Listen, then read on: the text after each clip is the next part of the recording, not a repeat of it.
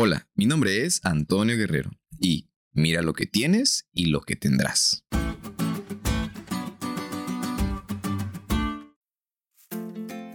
¿Alguna vez te has puesto a pensar en lo que tienes ahora y en lo que quieres llegar a tener?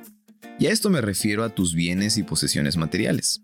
Y es que no es malo pensar en esto, siempre y cuando no sea tu centro de atención. De hecho, la Biblia nos dice que lo hagamos, claro, con un propósito. Proverbios 3, versículos 9 y 10 dicen que debes de honrar a Jehová con tus bienes y Él llenará tus graneros. Es probable que muchos cristianos no tengan un granero literal hoy, pero entendemos a esto que Dios bendecirá nuestro trabajo, nuestro negocio, bienes y posesiones, si estamos dispuestos a seguirlo y a serlo obedientes.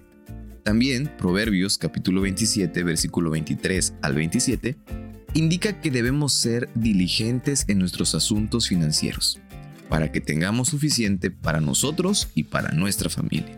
Debes de revisar tus registros financieros y determinar tu situación. O haz un balance y conocer bien tu proyecto de vida.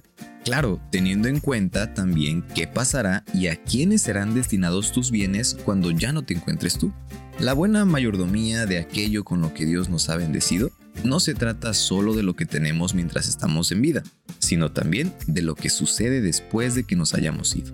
En resumen, mira lo que tienes, administralo de la manera correcta, sé fiel a Dios, obedece y tendrás para tu futuro. Asegúrate que las bendiciones que hemos recibido puedan ser una bendición para los demás y para el avance de la obra de Dios. Recuerda que las riquezas y posesiones no durarán para siempre pero una vida al lado del Maestro es el mayor tesoro que podamos tener. Busca primeramente eso.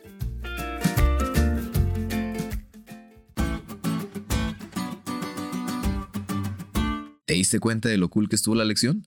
No te olvides de estudiarle y compartir este podcast con todos tus amigos. Es todo por hoy, pero mañana tendremos otra oportunidad de estudiar juntos.